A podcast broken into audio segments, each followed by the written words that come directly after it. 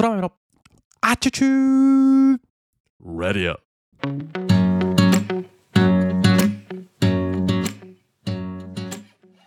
皆様おはようございます本日は2023年は6月の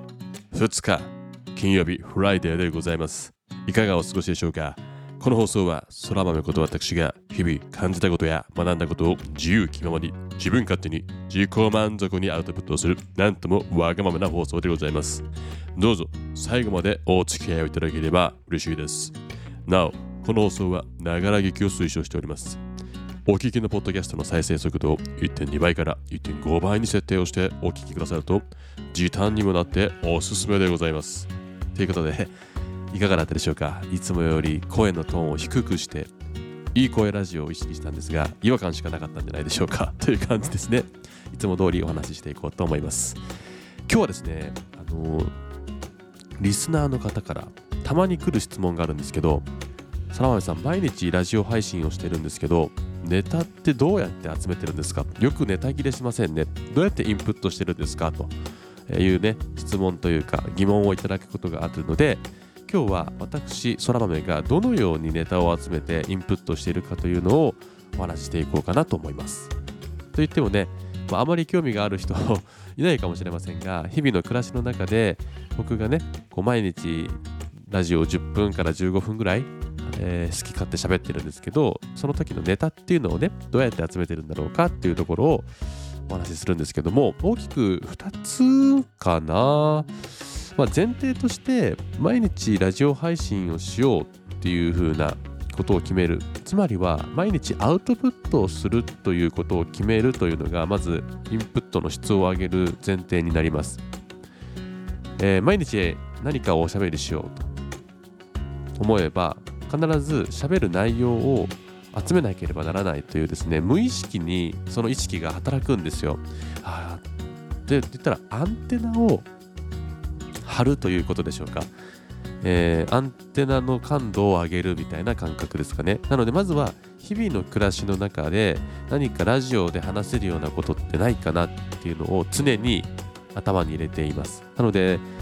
結構敏感になるんですよね。一時ラジオ配信やめていた時っていうのはこのアンテナをオフってるんですよ。オフモードにすると。ってなると結構ね垂れ流しという表現は悪いですけどうん、感度が低いんですよね。まあ、もちろん日々一生懸命毎日生きていることに変わりはありませんがアウトプットをしようアウトプットをしなければならないというプレッシャーがないので網目が大きいというでしょうかね。情報のキャッチ面白いことを書き留めようっていう気持ちが薄くなるんですね。まずは一つはこれかな、えー、なのでもし今定期的なアウトプットをしていないという方は、まあ、SNS だとか、このまあラジオもそうですよね。何でもいいと思うんですけど、メルマガとか、まあ、何でもいいですよね。まあ、むしろ自分だけのアウトプットでもいいでしょう。日記だとか、いろいろあると思うんですけど、うーん何か習慣づけをしてみると、えー、定期的に何かアウトプットを強制的にでもいいので、しなければならない環境を作ると、おのずとインプットの質というのは上がるはずです。まああの個人的には、うん、自分一人で抱え抱え込むというかよりは発信することが僕はおすすめです。誰かに教えるだとか誰かに伝えるということを、えー、自分の中いいプレッシャーに変えていくと別にいいんですよこの空豆のアチチューレディオっていうのはスーパー人気のあるチャンネルではないですし視聴して視聴っていうか聞いてくださる人もすごく多いチャンネルではないですがそれでも毎回の放送を少しでもね楽しみにして聞いてくださるリスナーさんはいるわけでその人たちのために何か自分の経験や学んだことをシェアすることで役に立てばいいなだとか、えー、面白い話を聞けてよかったなハッピーだなやる気が出たなと思ってくれたらいいなっていう思いで続けるっていう誰かを巻き込むっていうのはね素敵なことで僕にとってはこう結果的にインプットの質を上げている大事な、えー、要因の一つでございます。そして、えー、具体的な収集するソースですね、えー、に関しては僕はですねやっぱラジオが多いんですよ。ラジオと本。もうこれがほとんどです。読書と、まあ、ラジオですね、えー、やっぱりうん、皆さんそうだと思うんですけどなんだかんだ暇じゃないですよね。忙しいですよね。特にお子さんがいるご家庭なんかはお子さんにかける時間だとか、えー、多くなってしまうというか雑務も多くなると思うんですよね。家事に育児に。特に主婦の方なんかは、えー、忙しいでしょう。ねご飯作んなきゃいけない。子供の用意しなきゃいけない。洗濯もしないといけない。掃除機もせんといけない。えー、子供のわがままに付き合わなきゃいけない。イライラするのをぐっとこらえなきゃいけない、えー、お仕事もしなきゃいけないというですねもう多忙ですよね。もう忙しいというところでなかなかゆっくり読書をしたいけどもする時間も取れないという方も中にはいらっしゃるんじゃないでしょうか。そんな時に、えー、僕はおすすめするのはやっぱり聞くラジオだとかですね。いろんな方、あのー、今ありますよね。音声コンテンツボイシースタンド FM 何？Spotify などなど、さまざまな音声コンテンツっていうのがあると思います。ボイシーがやっぱり人気でしょうかね。だとか、聞く読書のオーディブルっていうのもそうかな。えー、僕はね、やっぱりこのラジオから情報収集というか、インプットするのが増えました。ながら聞きをするということですね。特に僕が、えー、好きな時間っていうのが、洗濯物を干す時間に、ボイシーを聞くっていうのが結構好きな時間です。まあ、家族6人分の洗濯物をですね、毎日ベランダに干すわけですが、まあまあなね、あの洋服だとか洗い物っていうか、なんていうんですか、洗濯の量がね、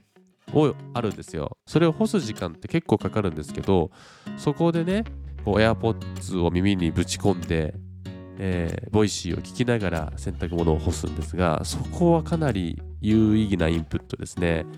で、ボイシーを聞くことが多くて、僕が結構よく聞くのは、まあ、ベタですけど、キンコンの西野さんだとか、あと YouTube 講演家の鴨頭さんだとか、あと最近多いのは MB さんと、あと、質素倹約で若くして FIRE した何俺さんだとか、かな？この辺が多いでしょうか？よく聞くのは。スタエフもね、えー、聞くことが多いですね。うん。で結構こう自己啓発というかライフハックでしょうか。人生を生き抜く上で身になるようなことなどをよく聞くかな、うん、雑談のエンタメ系というよりはこうビジネス系というかあとモチベーション上げる系だとか、えー、そっち系かな。あと心理学の話とかも好きですね。なんか学びのある話を聞くことが多いかな。でこれは本当におすすめですね。ながら聞き。特に本当に先ほど言った主婦だとか、常に体や頭を動かさなきゃいけない、えー、方々、もちろん主婦以外にもね、世の中の男性、お父さんもそうだと思うんですけど、は耳にね、ぶち込んでながら聞きっていうのを推奨してますね。何かをしながら、特にまあ考えなくていいことが多いと思います。なんか考え事をしながら、そういうラジオを聞くっていうのは難しいので、特に考えないでできるようなこと、洗い物だとか、えー、何掃除機もそうかな。掃除機、洗い物、洗濯物だとか家事をしながら、情報収集、インプットをするっていうのがおすすめですね。あとは、やっぱり読書。まあ、僕もね、仕事を優先しなきゃいけないっていうか、忙しい時は、まとまった読書の時間取れないんですけど、朝活でね、必ず最低10分は読むぞっていう感じで、10分読書っていうのは継続してますね。まあ、乗ってくると30分、1時間ぐらい読みたい。本当はもう読みたいんですよ、それぐらい。ただ、仕事とのバランス、優先度の付け方っていうのを考えて、10分ぐらいは読むっていうようにしてますね。で、そこから学んだことっていうのを、うん、読む、うん、伝えていく、インプットしてアウトプットしていくっていうのが多いですかね。うん、こんなもんかな。なので、まあ、ざくっとまとめると、アウトプットをしなきゃいけないんだと、必ずするんだという前提のもと、日々の暮らしにアンテナを張るというのが1つ目。そして2つ目はラジオ。そして3つ目は読書。大きく分けてこの3つでしょうかね。えー、この3つからインプット、ネタ探し、ネタの収集をして、え、アウトプットにつなげていくと。ただ、アウトプットをしなければならないっていうのが僕は今あんまり大きなプレッシャーになっていなくてもう習慣化しているんですね。なんならせっかくね貴重なお時間を使ってこのラジオを聴いてくれている方には申し訳ないんですが、えー、収録ボタンを押す前に何話そうかなって決めてるぐらい。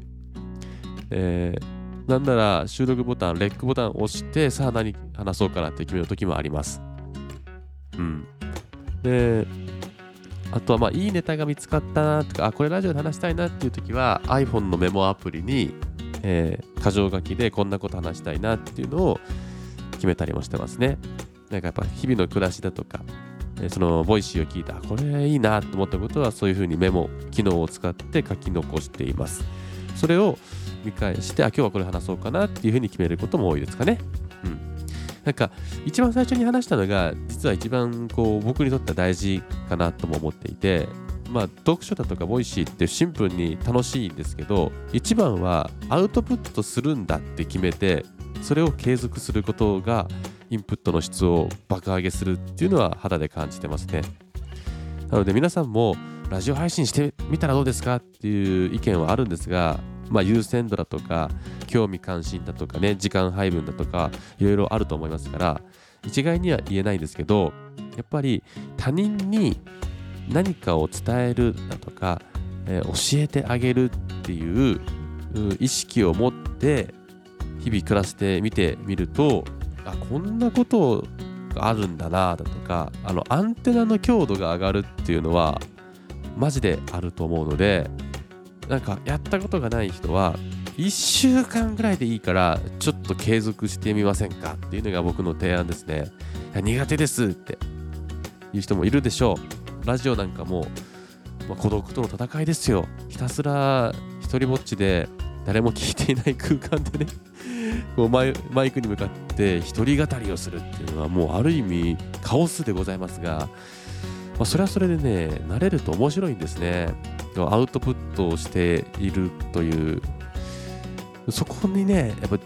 リターンがあるんですよ。なんか騙されたと思ってやってみてほしいな。でこそっとさ別に告知しなくていいんだよね。ただもしよかったら僕に教えてほしい。空豆さん実はちょっとラジオを始めてみました。超個人的なアウトプットを始めてみました。って教えてくれたら僕聞きに行くんで あのぜひやってみていただきたいなって思いますね。ラジオに限らずですよ。なんかアウトプットをする。まあ人に教えるっていうか伝える。読んだ本もそうですよ。ただ自分で好きな本を読んで終わりじゃなくて、読む前にこの本の内容を誰かに伝えるんだ教えてあげるんだ要約して伝えるんだっていう意識を持って読むだけでその本から学べること吸収力記憶力っていうのはもう絶対に上がると思うのでその感覚で今日あった出来事出来事で日常の出来事を誰かに伝えるだけでもいいと思いますね。そしたら何か